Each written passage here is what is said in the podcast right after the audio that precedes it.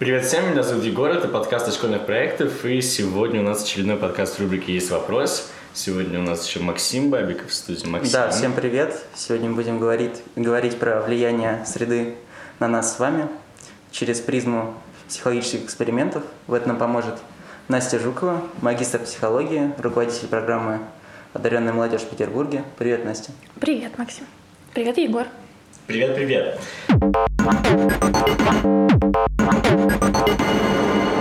Э, слушай, Настя, у меня возник глобальный вопрос, когда я говорил, э, читал про социальные эксперименты, вообще mm-hmm. про то, как социальные эксперименты помогают узнать нам что-нибудь о человеке. И mm-hmm. вообще, какими должны быть социальные эксперименты, какие у них критерии, как их правильно оценивать, как там отличать корреляцию от следствия и куча-куча всякого у меня в голове. Mm-hmm. Подробнее об этом поговорим попозже. Но если глобально, mm-hmm. как они помогают узнать что-нибудь о человеке? Ну, на самом деле, это вопрос двойным дном.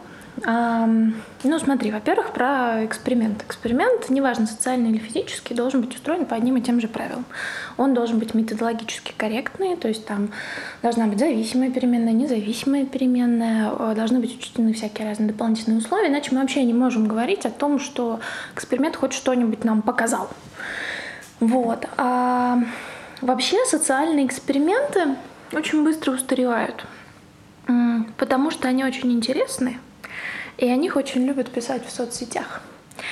И дело в том, что эксперимент, о котором а, ну, широко, эксперимент, который широко известен аудитории, влияет на последующее повторение этих экспериментов. Ну вот знаменитые эксперименты Мингрома про подчинение а, повторяют периодически, да, пытаются в тех же самых условиях получить похожие результаты и регулярно натыкаются на ситуацию теперь уже, когда э, испытуемый говорит, я знаю, что это за эксперимент, э, я, это называется в социальной психологии, не только в социальной психологии, в общем, испорченный испытуемый, я знаю, как я буду поступать. Э, во многом это хорошая новость, потому что социальные эксперименты, в отличие от большинства экспериментов вообще таких в широком смысле научных, ну, вообще являются обучающими. Да, то есть в широком смысле, если человечество о них узнает, человечество меняется. Да, то есть здесь мы наблюдаем общество, которое наблюдает само за собой, и это очень интересно, но очень быстро устаревает. Зато можно писать и писать научные работы.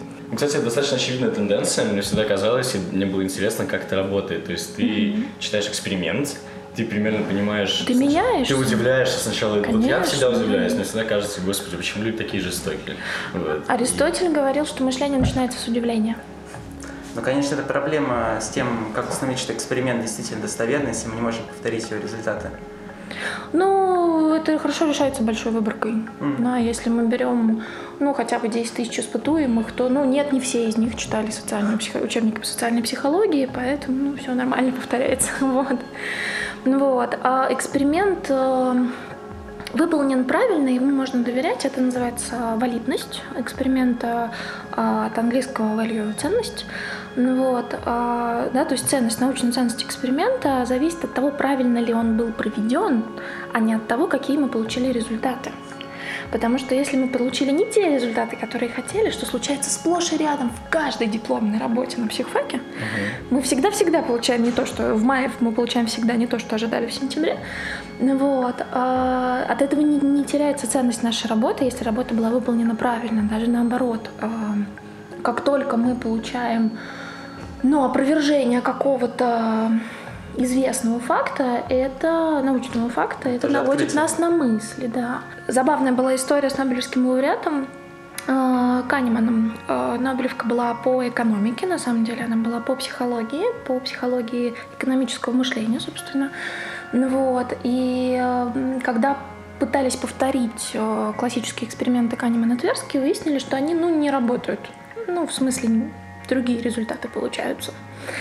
И устан... ну, нужный эффект не устанавливается. Вот. На что э, Канеман, ну, 21 век, интернет, все дела, а кто-то под профилем Канемана извинился. Вот. Потом Канеману звонили и спрашивали, это были вы? Он говорил, да, это был я. Похоже, да, действительно, вот эта часть моей теории, она не валидна, но остальная концепция, она действительно работает, да, она действительно стоит. Вот. Правильно я понимаю, что когда начинается социальный эксперимент, есть какие-то ожидания на результат? Просто мне кажется, что, в принципе, противоречит эксперименту. Нет, ну почему же у каждого эксперимента есть цель, какая-то гипотеза, которая опровергается или подтверждается? Окей, Ну, смотрите, я как социальный эксперимент. психолог скажу вам, что у каждого, у каждого эксперимента есть автор. И автор, как живой человек, точно чего-то хочет. не может не хотеть. Да, это э, учитывается, наукой это называется эффект Пиг- Пигмалиона, когда склонен получить те результаты, которые очень хочешь. То есть ты, когда делаешь эксперимент, Да. ты все-таки надеешься выяснить или доказать? Ну, ты же не можешь совсем не думать. Ну, конечно. Просто одно не обязательно противоречит другому. Ну, я вам честно скажу, ну, в тайне ты, конечно, на что-то надеешься. Например, на Нобелевку. Ну, глупо этого не делать, да.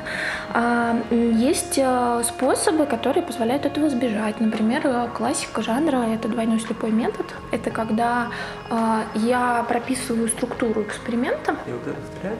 А, а потом говорю другому экспериментатору, что он должен делать, при этом не сообщая ему о моих целях. Ну, Вот, собственно, сегодня мы можем это провернуть, например, э, с тобой, Максим. Я сегодня могу поработать по двойному слепому методу. Сегодня вечером мы с Максом будем ставить эксперименты. Вот, например, я тебе выдам инструкцию, которую должен сделать э, экспериментатор, а ты уже поработаешь с испытуемыми и посмотрим, получим ли мы то, от чего я мечтаю, вот, чего мне хотелось бы получить. Вот, Я- двойной слепой метод на самом деле широко распространен, хотя, конечно, стоит денег, ну просто потому что это рабочие часы.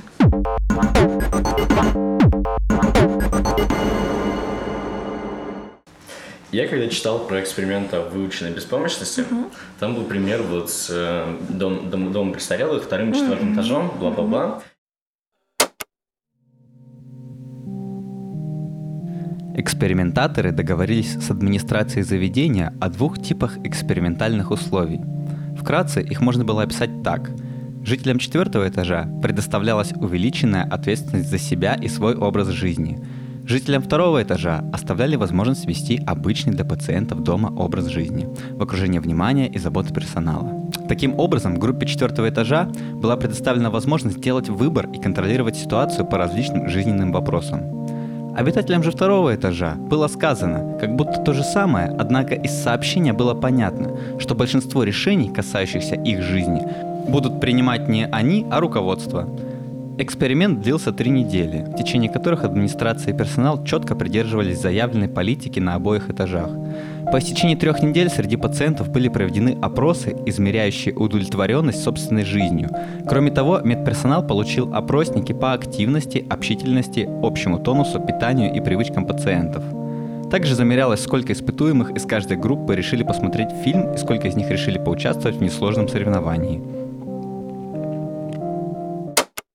И там было куча результатов эксперимента, в том числе там говорили про то, что выяснили, что это в какой-то степени влияет даже на продолжительность жизни Ну, конечно. и так далее, и так далее. И достаточно большое количество таких вещей. И мне интересно, а каким образом люди определяют, что вот это именно следствие, эм, ну, допустим, э, там, возможности выбора человека? Можно ли Что- мы точно, да, определить? Да, то есть мне кажется, что это такая возможная корреляция, которая выдается как, типа, вот это влияет в том числе на жизнь, возможность выбора, на длительность жизни. Как вы это определили? Ну, я лично все-таки Жукова, не Селигман, поэтому я лично не определяла. Смотри, есть две вещи, которые позволяют нам получить достоверные результаты. Увеличение выборки. Ну, как только речь идет о 10 тысячах престарелых, мы можем о чем-то говорить. Да? Если мы говорим о том, что два человека, попав в наш эксперимент, выдали там, очень долгую продолжительность жизни, мы можем говорить о том, что, ну, скорее, это случайность. Если мы берем экспериментальную группу в 10 тысяч человек, и, естественно, контрольную группу к ней, да, с которой не производим никаких действий. А в чем разница? Контрольная группа – это группа, с которой сам... Контрольная это группа, это та группа, делаем. с которой, э, на которую да, не по- оказалось влияния. Да, Похоже, смотри. экспериментально, да, но... Да, классическая структура эксперимента выглядит так. Есть зависимые переменные и независимые переменные. Независимая переменная – это то, что ты, та кнопка, на которую ты будешь давить. На, ну, например, э, способность э, контролировать, э, влияние извне, ну, все что угодно, да, вот любой фактор, который ты хочешь проверить, это независимая переменная. Зависимая переменная – это те показатели, которые ты потом будешь отсматривать. Продолжительность жизни, удовлетворенность, уровень кортизола в крови, неважно, да, что ты хочешь. А также у нас есть дополнительные переменные. И это вот эта вот реальность, которая вмешивается в наши карты. Это изначальный фон, да, там потенциал, мотивация, за раз такая постоянно вмешивается в любые эксперименты.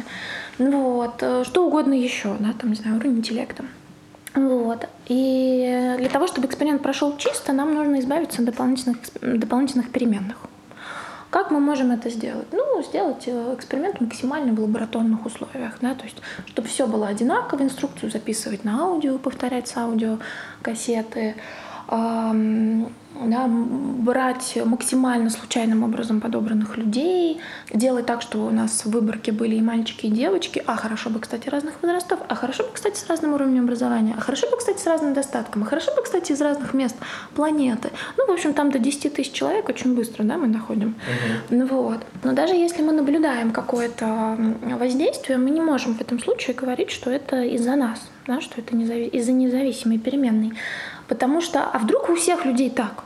Мы, в принципе, если мы возьмем э, семилеток, будем 10 лет с ними работать и разбивать их, э, через 10 лет померяем, скорее всего, они станут умнее. Но довольно, довольно вероятно, что если мы не будем с ними 10 лет работать, они все равно поумнеют. Ну, просто потому что такова, да, есть какой-то иной фактор, да, не наша независимая переменная, а иной какой-то фактор, например, развертывание генетической программы, да, который предполагает, что да, действительно будет какое-то влияние. Контрольная группа нам нужна как раз, для, чтобы ничего с ней не делать и посмотреть, она изменится или нет. И эксперимент считается успешным, если наша экспериментальная группа, на которой оказывалось воздействие, изменилась, да, то есть э, независимая переменная изменилась, а в контрольной группе в идеале ничего не произошло. Это мечта. Угу. Это мечта. Мне бы хотелось немного конкретнее остановиться mm на выученной беспомощности. mm И вообще, что это такое с точки зрения психологии, mm и можно ли действительно вот условно mm выучить беспомощность человека в реальном мире? mm Смотри, это не совсем, э, ну вот согласно моему образованию, это не совсем психологический вопрос, это гораздо более биологический вопрос. Вот. Э, потому что он предполагает кортизольный ответ. А у нас все более-менее в курсе, что стресс это какая-то там история про гормоны, где-то там бегал адреналин, хотя на самом деле адреналин вообще ни при чем, но некоторое общее представление об этом есть. По поводу стресса есть много экспериментов. Один из них это эксперимент по поводу выученной беспомощности. Да, у нас же есть не просто стресс, у нас есть еще эм, такая ну, реакция на поражение, фрустрация, вот, которая со стрессом схожа, но имеет немножко разные гормональные ответы. Вот. А, ну, если мы возьмем социальных животных, например, обезьянок, то мы получим какую-то там структуру социальную. Есть альфа, есть бета, есть гаммы и, возможно, есть аутсайдер. А, как правило, эта структура позволяет нам пребывать в таком гармоничном состоянии, ежели мы социальные животные. Но, в общем, природа, конечно, устроена так, что какому-нибудь молодому, горячему самцу хочется выйти в альфа. Он пытается выйти в альфы, за что альфа стучит, стучит ему по голове молоточком. Или лапами, или еще как-нибудь наказывает. У него негативный кортизольный ответ. Да, он переживает это, это поражение, эту фрустрацию. Вот. А Делает это раз. проще просто? Вот альфа, Давай. Вот проще. Альфа это... Это иерархия, да? Иерархия, да, да. Я да. хочу быть лидером, условно, да? Хочет выбиться куда-то в первые или что? Ну что смотри, не, нельзя так напрямую на людей переносить, да, это скорее обезьянная структура. Вот, да, альфа-самец это угу. тот, который э, владеет всем э, прайдом, да, там, или всем угу. каким-то сообществом. Вот, э, самый э, желанный для всех самочек в этом наборе, вот, у которого самые шикарные условия жизни. Угу. Бета — это так называемые принятые, которые ему помогают, ну, как бы вторые, вторые роли. Вот. Гамма — это, в общем-то, все остальные. Вот. Ну, аутсайдеры — это понятно, да, угу, слово. Угу. Вот. Соответственно, как только появляется какой-то молодой претендент на то, чтобы старенького альфа скинуть, да, он пытается что-нибудь сделать много что может сделать. Он может, например, громко, красиво кричать. Он может попытаться угнать самочек. Тоже иногда работает. Он может вы, выкинуть что-нибудь креативное, кстати. Я Это даже у обезьян да, работает. Угу. Пытается чаще всего просто нокаутировать альфа, ну, в смысле, выходит с ним на частный поединок. И проигрывает. Ну, потому что альфа не просто так альфа. В общем, вот этот вот наш молодой горячий самец, который хочет выбиться в альфа, Раз получает по голове, два получает по голове, три получает по голове. Ну сколько он будет пытаться пробиться в альфу? Если он не закончит свои попытки, не отчается в своей идее, его просто убьют. Да, то есть его задача, ну хорошо, раз попробовать, ну два попробовать, но вообще-то потом надо отчаяться и перестать это делать. Ну вот, это разумный механизм, он даже по пальме понятен. Если ты лезешь за кокосом, тебя раз упало на голову, два упало на голову, брось уже эту пальму, сходи на другую, ну, да, займись чем-нибудь другим. Вот. А, и в биологической системе это хорошо работает. Да, действительно, если у тебя что-то не получается, ну, бросай ты это дело, попробуй с кем-нибудь другим, да, или попробуй что-нибудь другое. Другое дело, что в человеческом мире терпение, целеустремленность, упорность. Это пропагандируется. Они нужны, это правда залог Правильно. успеха, да, то есть наше тело нам выдает кортизольный ответ, это биология, это вообще не психология, это биология, ее не выкручивать да, выдает такой ответ, что мы уже отчаялись, да, то есть какая там история, да, то есть в конце концов, как только э, смотрит этот самец на этого альфа-самца, которому завидует, да, или на эту пальму, на которую никак не может забраться, у него уже сразу мозг выдает такой ответ, как будто бы он проиграл. Да, то есть ему даже лезть туда не надо, он уже просто сразу проиграл. И это сохраняет ему жизнь. Да, это сохраняет ему лишние ресурсы. А вы стали с человеком. Мне всегда казалось, ну, то есть что отличает человека от животного?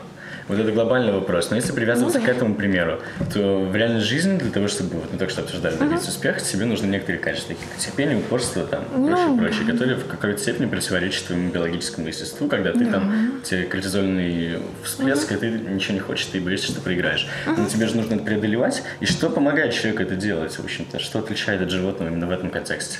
И что если в детстве вот родители воспитывают uh-huh. в такой действительно обстановке, когда uh-huh. человеку самому уже ничего не надо делать? Uh-huh. Так, давайте по частям. Это три разных вопроса. Какой первый? Первый был про то, почему человек может это преодолевать, животное нет, что отличает, что помогает человеку это делать. Uh-huh. Ну, смотри, давай сначала такой короткий биологический. Как преодолеть выученную беспомощность? Получить победы. Нет другого варианта. Это то, например, чем очень хорошо помогают компьютерные игры. Если ты целый день в школе получал двойку за двойкой, двойку за двойкой, отказ за отказом, приходишь домой, открываешь, там не знаю, что, что можно открыть. Компьютерную игру какую-нибудь открываешь. Доты, и все, и вообще жесть. Да, это но беда. Если выиграл, да.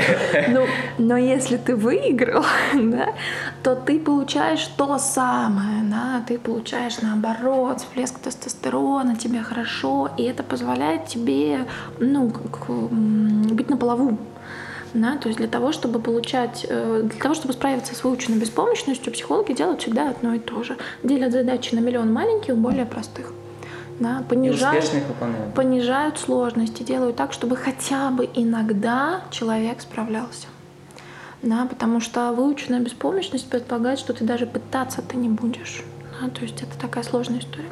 Значит, второй момент про, собственно, то, о чем на самом деле был твой вопрос, про то, чем отличается человек от животного.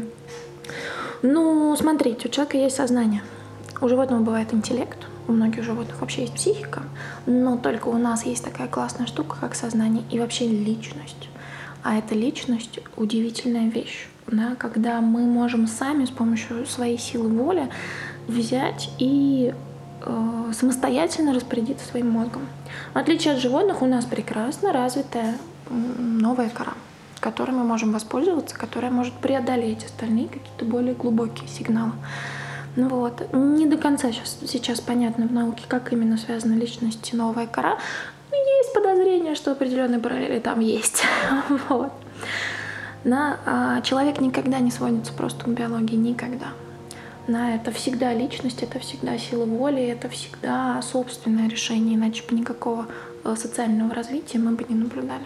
А у нас есть э, большие, да, прекрасные достижения в сфере гуманистических идеалов, и это то, что не, не сводится к биологии, да, так же, как мы не можем свести Зимний дворец просто к набору атомов. Тут и запускается психология, особенно социальная психология. Да? Мы обладаем чем-то большим, чем мозг. У нас есть личность. Это классная новость. Да, а, если человеку в детстве не надо ничего преодолевать, да, ага. то есть кто-то за него О, страшная делает, история, да, да, да, то да, кошмар. У него потом развивается выученная беспомощность, это как раз или что-то другое? Да у него дефицит всего, чего только угодно развивается. Выученной беспомощности там нету, потому что он, скорее всего, не пытался что-то делать. А. Вот. Э, ну, тоже, да, мы говорим про абстрактного человека в вакууме, но то, что ты описываешь, это версии э, на тему гиперопеки. На да. да гиперопека тоже бывает разная, ее делят на два вида. Э, гиперопека предполагает, что объект воспитания является объектом, а не субъектом.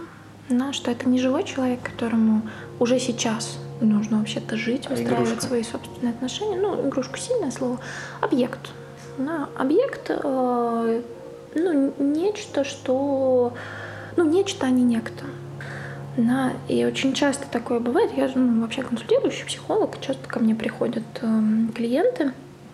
Такое случается, когда э, приходят взрослые люди и, и пытаются по неопытности, да, по незнанию пытаются выяснить у меня, на какие кнопки надо давить, чтобы ребенок сделал то-то и то-то.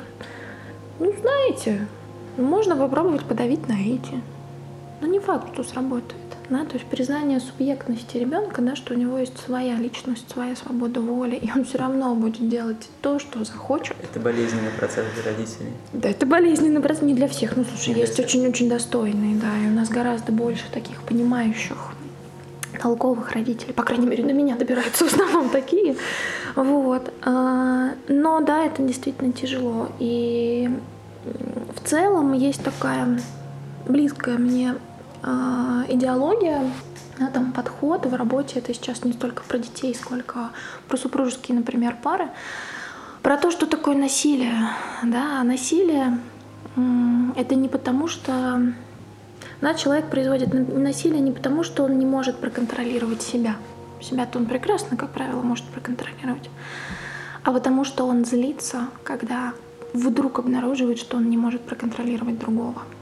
То есть несоответствие ожиданий его, да? Да, да, у него когда есть иллюзия о том, что я действительно могу проконтролировать, да, просто вот как будто бы я сейчас немножко неправильно это делаю, ой, а подучите меня каким-нибудь психологическим мулькам, чтобы, значит, лучше контролировать других, да нельзя их контролировать, ну, в смысле. То есть, если ты изначально подходишь к вопросу ребенка, вернее, к ребенку как личности воспринимаешь его как человека, то ты вряд ли будешь, ну, то есть ты не будешь контролировать же там, условно, человека, условно. Ты, ты точно будешь контролировать, если ты адекватный родитель, иначе вместо гиперопеки так, мы, мы впадаем в гипоопеку, в гипоопеку, ага. да, можно же бросить ребенка на стирание судьбы и сказать, выплывай сам, я тебе друг, а не родитель.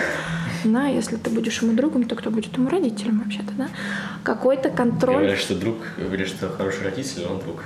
Он одновременно друг, но и родитель. Да, ну да. Слушайте, нет, показалось, нет, нет, не в, моей, не в мою смену. Нет, родитель это родитель. Друзья приходят, уходят, их много, они разные, они в разном возрасте разные функции выполняют. А мама и папа это мама и папа это у них другие задачи. Да? Их задача а, во многом в том, чтобы подготовить к жизни взрослой, да, потому что детство длится недолго, взрослая жизнь длится весьма долго, и для этого, ну, точно нужно какой-то контроль осуществлять.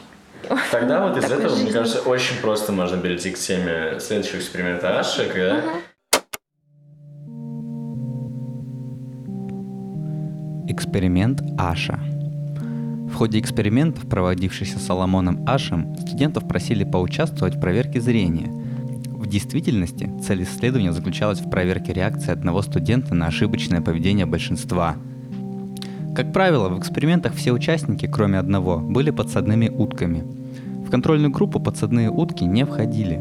Участники были усажены в аудитории. Им демонстрировались по порядку две карточки. На первой изображена одна вертикальная линия, на второй три, только одна из которых такой же длины, что и линия на первой карточке. Задача студентов довольно проста. Необходимо ответить на вопрос, какая из трех линий на второй карточке имеет такую же длину, что и линия, изображенная на первой карточке. Студенту предстояло посмотреть 18 пар карточек и, соответственно, ответить на 18 вопросов. Каждый раз он отвечал последним в группе. На первые два вопроса все дают одинаковые правильные ответы, но на третьем этапе подсадные утки дают один и тот же неправильный ответ – что приводит испытуемого в замешательство. Если испытуемый отвечает правильно, не соглашаясь с мнением большинства, то он испытывает чрезвычайный дискомфорт. Как правило, в каждом эксперименте на 18 вопросов 12 раз все подсадные утки отвечали неправильно. Но в некоторых случаях один или несколько подсадных участников были проинструктированы отвечать правильно на все 18 вопросов. В итоге 75% испытуемых подчинились заведомо ошибочному представлению большинства –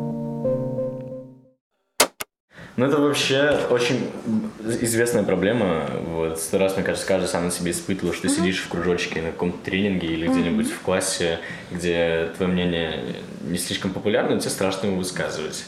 Вот ты склонен соглашаться, когда ты не согласен. и прочее. Конечно, да, да.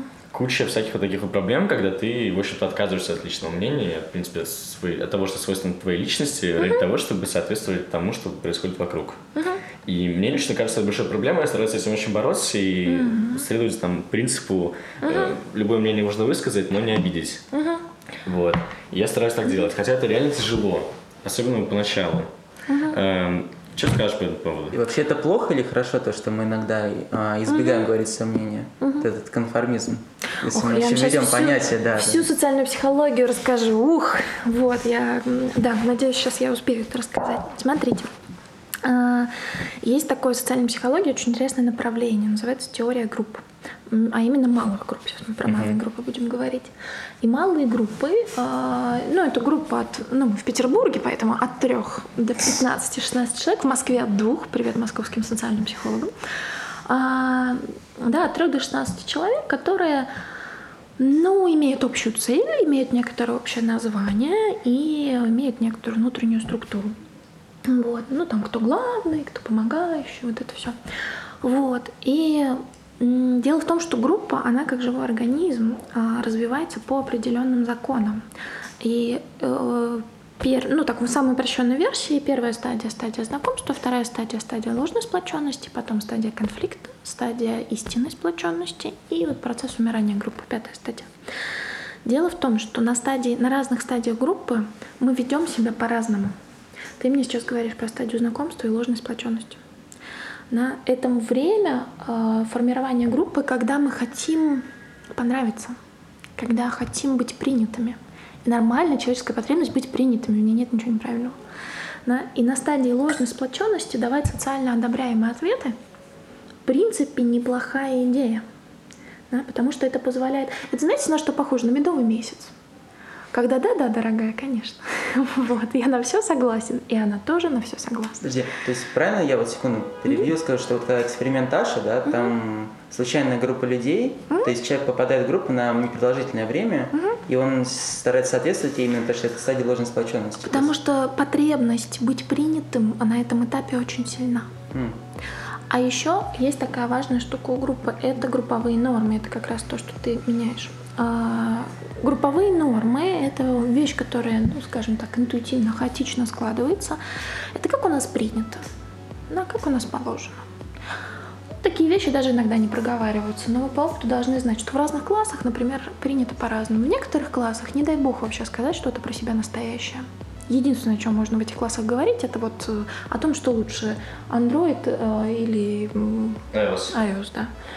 Ну вот. И все, это единственная разрешенная тема. Все остальное, за остальное тебя страшно покарают. И на самом интересном месте третья стадия, стадия конфликта. То есть в какой-то момент медовый месяц заканчивается, и нам уже не хочется постоянно друг под друга подстраиваться. Время-то идет, общение-то идет, некоторый статус заработан. Да, и вот тут-то мы начинаем показывать себя во всей красе, какие у нас там мысли, чувства, что мы считаем правильным. И на этой стадии, ее еще называют стадия шторма, группа вырабатывает истинные нормы. И если на этой стадии все искренне, то эта группа сможет дойти до стадии истинной сплоченности. И это мечта. Это настоящий кайф, когда случается истинная сплоченность. Либо Это- она распадется, да? ну, либо да, либо она распадется, эта группа, А, либо от нее отколятся участники, да, и, ну, в остальном они просто придут к истинной сплоченности, все у них будет хорошо.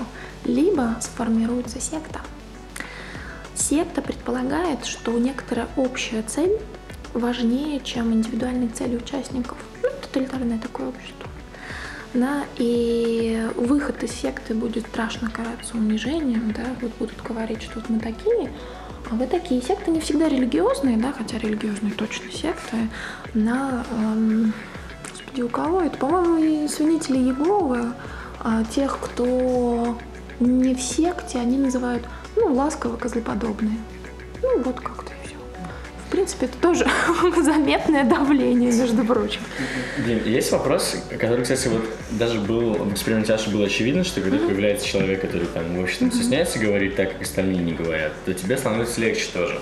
Ты видишь, что один делает так, Да. и ты второй, ой, ты, слава богу, ты тоже сказал первый, я тебе тоже Да. могу возразить. Да. И прочее. И в жизненном опыте тоже это очень проглядывается. Но, в принципе, мне кажется, что вот глобальная проблема, почему люди не высказывают свое мнение и боятся, чаще всего, это, опять же, немножко личный опыт, немножко э, друзья делились или там читал, э, про то, что люди просто, им кажется, что они недостойны, что, типа, «А кто меня будет слушать, кому это интересно, я недостаточно профессионал, чтобы высказываться. Да, да. Там, это больше про неуверенность в себе, нежели про боязнь соответствовать группе. Мне кажется, это в этом причина. Так это же одно и то же. Почему? Но неуверенный в себе человек э, будет пытаться как-то приподнять свое все равно самоотношение, да, прикрыть его, и будет это делать через, через, э, А, через группу. группы. Да, да, То есть да. меня социально одобряют в Да, значит, есть, я уверен да, в себя Я про себя-то не очень знаю, хороший я или плохой, но, ну, как бы, я, например, э, отношу себя там к отличникам, или наоборот, к этим какашкам-отличникам не отношу себя, отношу себя там к клевым креативным ребятам, и поэтому я хороший. Мгм. Да. Сам по себе, к слову, механизм это неплохой, потому что изначально самоотношения у нас... Ну почему я хороший маль- мальчик или девочка? Меня, спро- я там, если спрошу в три года, мне скажут, ну потому что я там мамина или там я папин. И это нормальная история, да. М, Это некоторый такой базис.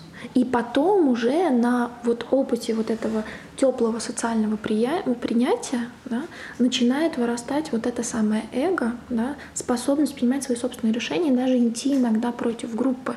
Таким образом, смотри, да, ты и коллеги твои что делают? Вы, э, вы же меняете социальные нормы да, этой группы. Как только вы начинаете искренне высказываться, да, все почему вздыхают с облегчением? Ах, здесь так принято. Ух, слава Кстати, богу, это прошло». всегда реально выдох с облегчением, потому что Да, людям да. очень приятно, и люди очень Да, да. любят искренность, она очень покупает всегда. Конечно, конечно. Это э, соответствует потребностям просто человеческим, да, это ну так, так сладко, как только может быть. Вот. Но, к сожалению, у нас только по официальной статистике в каждом четвертом классе в в России травля.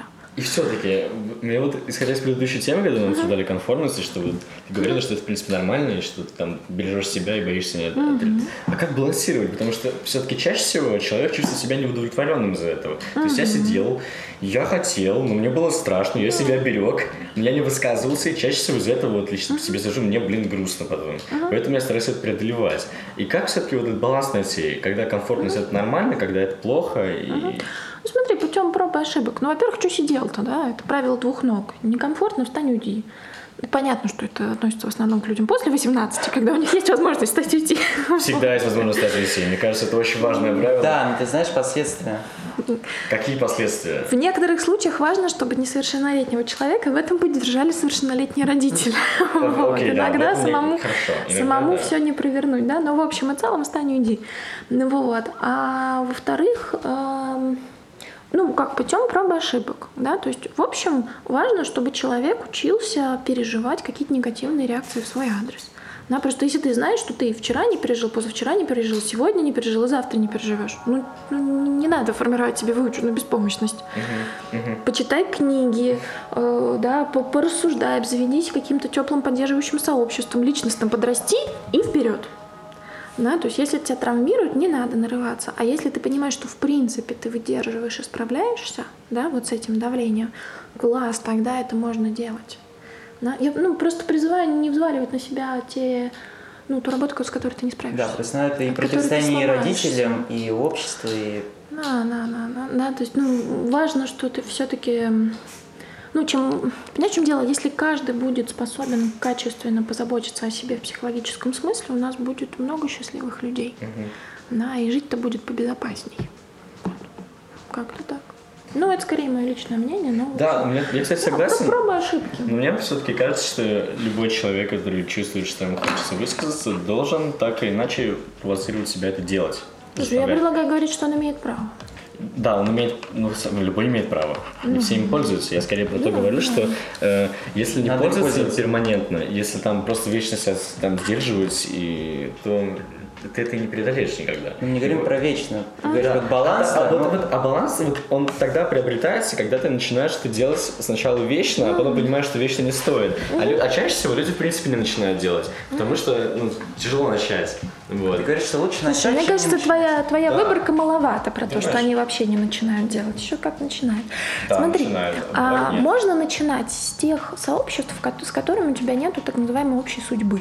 Ну, если ты сейчас придешь... вот, я, кстати, хотел сказать, Да, что да. Если это Да. просто какая-то рандомная группа, в которую я пришел, казалось бы, ну вот сегодня мы три дня общаемся, а потом я в жизни больше не увижу. тренинг, Чего угодно. какие-то вот, да. кружки. Да, если это Да. 11 лет, то ситуация чуть другая. да, я хотел разграничить, забыл это уточнить, это очень важно. Это что- важно, конечно.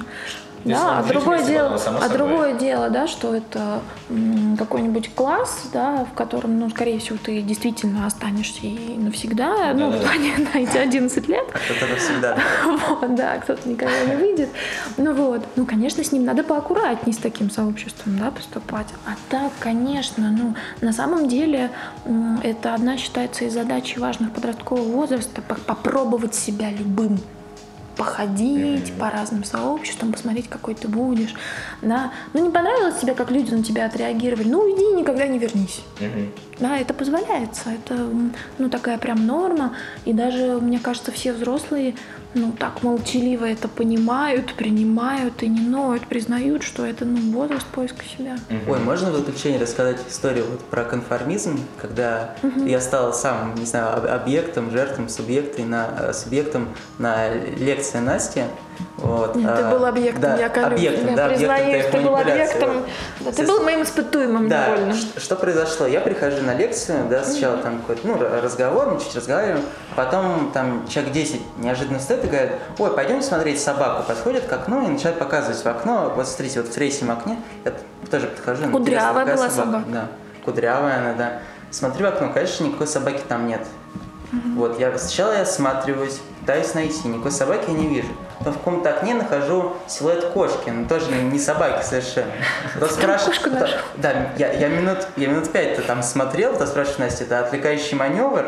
Он говорит, ну нет, нет, ну вот люди смотрят собак, там потом показывают разные окна, то есть, ну, всем, я, мне кажется, всем кажется, что вот я не попался бы, да, когда ты читаешь про этот эксперимент. Я вот, вот я бы, ну точно не А ты попался. сидел такой и говорил, а я да, бы- красивая собака. Нет, я не во». говорил, что красивая собака, Но я пытался ее найти, я пытался найти, и я нашел кошку, да, Было бы смешнее, если бы ты нашел все-таки собаку. собаку, да. Я принес собаку туда специально, Некоторые находят, что называется, там собаку. Ну, как эксперимента Маша, там люди говорили, что вот, так и здесь. Ну, прикольно. А что Да, вопрос был, Максим? Да, вопрос. Нет, я просто поделился, если да. можно, да. А у меня вопрос еще есть, про, в принципе, про социальную психологию и про эксперименты. Какие сейчас они проводятся? Есть такие? И будут ли дальше, как ты думаешь? Слушай, И о ну, чем? будет, Но они будут всегда будут, да. Да, они А всегда чем? Какие будут, сейчас потому что невероятно темы? интересно. Слушай, широка, широка наша вотчина. Вот. Ну, чрезвычайно интересно, конечно, все про межличностное общение. Про близкие отношения, про дружбу, про любовь. Ну, вот это же все ну, про, про самую соль такую жизни. А это все наша тема социальных психологов. Я вспомнил, а вот, Ну э- да. вот этические ограничения, они сильно вообще мешают э, развитию Ну, в России не мешают, потому Ну, что в России России их нет. Я- Все, все просто. Я говорю в общем, да, что... Этический кодекс в России не принят. А, ну, А что ты имеешь в виду конкретно? Ну, этические ограничения, слушай, что... я на предыдущий вопрос не ответила, еще Да. потом на твой отвечу. А, чрезвычайно интересно межкультурное взаимодействие, особенно в силу глобализации мира, потому что, да, действительно, и нации, и страны сильно отличаются, и это невероятно интересно, какие бывают культуры, да, там горячие, холодные, индивидуальные, коллективные, всякие разные, это невероятно и хорошо. Вот. И все, что связано с э, бизнесом, с экономикой, тоже класс. Да, ну, это, по крайней мере, моя любимая троица. Я вот этим очень люблю заниматься. Поведенческая экономика. И такая тоже, да. Этические ограничения. Да, этические ограничения. А, Дело в том, что, ну, как социальные психологи э, посоздавали, посоздавали свои эксперименты, ужаснулись и поняли, что их испытуемые потом очень плохо себя чувствуют. И в компании с остальными психологами создали этический кодекс. Да, он там с тех пор много раз переписывался, основной в Америке, многие другие по образу подобию созданы. У нас все пытаются создать этический кодекс.